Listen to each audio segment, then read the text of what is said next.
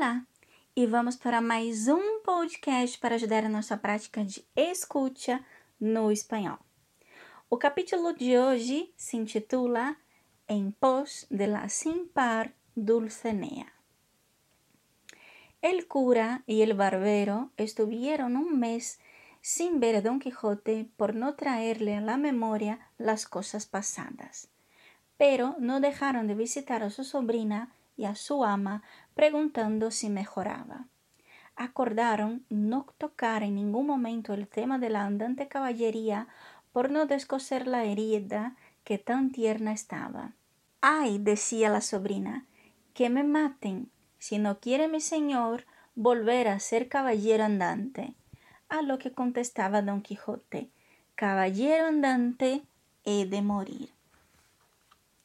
Un día Sancho fue a visitar a su señor mientras allí estaban el cura y el barbero, pero ni el ama ni la sobrina le dejaban pasar diciendo ¿Qué quiere este mostrenco en esta casa? Y así dijo el cura al barbero Vos veréis, compadre, como cuando menos lo pensemos, nuestro hidalgo sale otra vez a buscar aventuras. No pongo yo duda en eso, respondió el barbero, pero no me maravillo tanto de la locura del caballero como de la simplicidad del escudero. Sancho, después de discutir con la sobrina, consiguió entrar en la casa, y don Quijote, al verle, exclamó ¿Qué dicen de mí? ¿En qué opinión me tiene el vulgo? ¿Qué dicen de mi valentía y de mis hazañas? Señor, respondió Sancho, lo diré con condición de que no se ha de enojar. En ninguna manera me enojaré. Bien puedes hablar libremente y sin rodeo.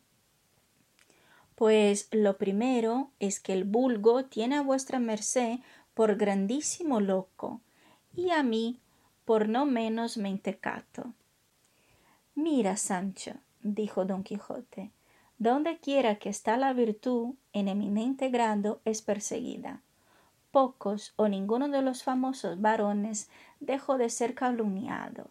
Recuerda a Julio César, a Alejandro Magno, a Hércules, a Galaor hermano de Amadís de Gaula.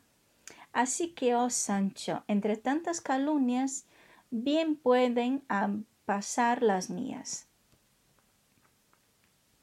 La sobrina y el ama de Don Quijote por mil señales iban deduciendo que su tío y señor quería escaparse por tercera vez.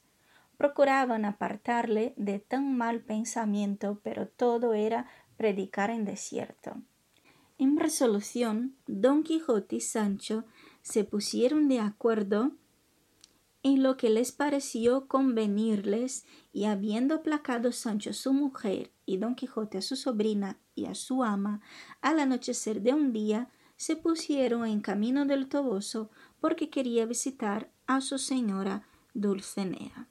Al día siguiente, al atardecer, descubrieron la ciudad del Toboso, con cuya vista se citaron ambos, el uno por ver a su señora y el otro por no haberla visto. A la medianoche estaba el pueblo en un sosegado silencio. Era la noche entre clara. No se oía en todo el lugar sino ladridos de perros. De cuando en cuando rebuznaba un jumento, gruñían puercos, maullaban gatos, cuyas voces de diferentes sonidos se aumentaban con el silencio de la noche, todo lo cual tuvo el enamorado caballero a mal presagio, pero con todo esto dijo a Sancho Sancho, guíame al palacio de Dulcinea, pues quizá está despierta. Habiendo andado unos doscientos pasos, vio una gran torre y luego conoció que no era el palacio de su señora, sino la iglesia del pueblo. Y dijo Con la iglesia hemos topado, Sancho. Estando con esta conversación, vieron que pasaba uno con dos mulas, que debía ser un labrador que iba a su labranza antes del amanecer, y don Quijote le preguntó ¿Me sabéis decir, buen amigo, que buena ventura os dé Dios, dónde están los palacios de la sin par princesa doña Dulcenea del Toboso? Señor, respondió el joven, yo soy forastero, y hace poco que estoy en este pueblo sirviendo a un labrador rico, pero creo que por aquí no vive princesa alguna. Sancho estaba impaciente por sacar a su amo del pueblo, porque no le quería descubrir la mentira de la respuesta que de parte de Dulcenea le había llevado a Sierra Morena, y así aceleró la salida, y a dos millas del lugar hallaron un bosque donde hizo ocultar a don Quijote en tanto que él volvía a la ciudad a hablar de Dulcenea. Cuando vio que su amo no estaba a la vista, bajo de su asno se sentó a pie de un árbol y comenzó a hablar consigo mismo. Voy a buscar, como quien no dice a una princesa. ¿Alguna vez la he visto? Ni yo ni mi amo la hemos visto jamás. Si los del Toboso averiguan que vamos a inquietar a sus damas, vendrán y nos molerán las costillas a palos y no nos dejarán hueso sano. La gente manchega es tan colérica como honrada y no consiente bromas de nadie. Ahora bien, todas las cosas tienen remedio si no es la muerte.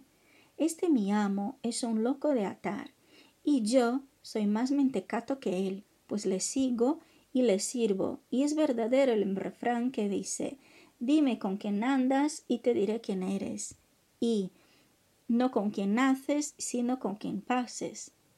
Siendo loco como lo es y viendo cómo juzga lo blanco por negro y lo negro por blanco, no será muy difícil hacerle creer que una labradora, la primera que encuentre por aquí, es la señora Dulcenea. Con esto que pensó Sancho quedó calmado su espíritu y permaneció allí hasta la tarde para hacer creer a don Quijote que tuvo que ir y volver del Toboso. Y sucedió todo tan bien que cuando se levantó para subir en el asno, vio que venían tres labradoras sobre tres pollinos o pollinas, que el autor no lo declara, aunque se puede creer que eran borricas, por ser ordinaria caballería de las aldeanas. En resolución, cuando las vio, a toda prisa volvió a buscar a su señor y le halló suspirando en mil amorosas lamentaciones. Al verle, exclamó ¿Qué hay, Sancho amigo? ¿Podré señalar este día con piedra blanca o con negra? Traigo buenas noticias, replicó Sancho no tiene más que picar al Rocinante y salir a ver a la señora Dulcenea del Toboso, que con otras dos doncellas suyas viene a ver a vuestra merced. Santo Dios, ¿qué es lo que dice Sancho amigo? Mira, no me engañes, ni quieras alegrar mi tristeza. ¿Qué saco yo de engañar a vuestra merced? respondió Sancho. Venga, señor, a ver venir a la princesa, nuestra ama, vestida y adornada como quien ella es. Sus doncellas y ella todas son un ascua de oro, todas espigas de perlas, todas son diamantes, todas rubíes, todas telas de brocado, los cabellos sueltos por las espaldas, que son rayos del sol, que andan jugando con el viento, y sobre todo vienen a caballo sobre tres jacas de piel manchada, que no hay nada más maravilloso que ver. Salieron del bosque y descubrieron a las tres aldeanas. Tendió don Quijote los ojos por todo el camino del Toboso, y como no vio sino a las tres labradoras, se desconcertó y preguntó a Sancho si las había dejado fuera de la ciudad. ¿Cómo fuera de la ciudad? respondió. ¿Que no ve que son estas que vienen resplandecientes como el mismo sol a mediodía? Yo no veo, Sancho, sino a tres labradoras sobre tres borricos. Calle, señor, no diga tales palabras y venga a hacer reverencia a la señora de sus pensamientos, que ahí llega Y diciendo esto, se adelantó a recibir a las tres aldeanas, y poniendo ambas rodillas en el suelo, dijo Reina y princesa de la hermosura, reciba en su gracia al cautivo caballero vuestro, que allí está hecho piedra y mármol, y sin pulso de verse ante vuestra magnífica presencia. Yo soy Sancho Panza, su escudero, y él, el caballero de la triste figura, Don Quijote de la Mancha. Don Quijote miraba con grandes ojos de rodillas sin osar desplegar los labios. Las labradoras estaban sorprendidas viendo a aquellos dos hombres que no les dejaban continuar su camino. Rompiendo el silencio, una dijo Dejen el camino libre, pues tenemos prisa. A lo que respondió Sancho Oh princesa señora del Toboso, ¿cómo no se internece vuestro corazón? Oyendo lo cual, otra dijo Mirad, Vienen los señoritos a hacer burla de las aldeanas. Vayan por su camino y déjenos hacer el nuestro. Levántate, Sancho, dijo don Quijote, que ya veo que la fortuna tiene tomados todos los caminos por donde pueda venir algún contento. El encantador que me persigue ha puesto nubes en mis ojos y ha transformado tu sin igual hermosura en el rostro de una labradora pobre. Toma ya, respondió la aldeana, apártense y déjenos ir. Apenas se vio libre la aldeana, que hacía la figura de Dulcenea, picando a su burrica, dio a correr por el prado adelante. Y como la burrica sentía dolor, empezó a dar saltos, de manera que dio con la señora Dulcenea en tierra lo cual, visto por don Quijote, acudió a levantarla y queriendo aupar a su encantadora señora en los brazos sobre la borrica, la señora se quitó de aquel trabajo porque empezó a correr y puestas las manos sobre el flanco de la borrica, más ligera que un halcón, quedó a horcajadas como un hombre. Y Sancho exclamó al verla Vive Dios, que la señora nuestra puede enseñar a montar al más experto cordobés o mexicano y sin espuelas hace correr a la burra como una cebra. Y sus doncellas todas corren como el viento. Mira, Sancho, dijo don Quijote, que mal me quieren los encantadores y la ojeriza que me tienen, pues me han querido privar del contento de ver a mi señora, y no sólo han transformado a mi Dulcinea, sino que la volvieron una figura tan baja y tan fea como la de aquella aldeana. Y además le quitaron lo que es propio de las señoras principales, que es el buen olor, ya que andan siempre entre ámbar y flores, porque te hago saber, Sancho, que cuando llegué para hacerla subir en la jaca, según tú dices, que a mí me pareció borrica, me dio un olor de ajos crudos que me atosigó el alma.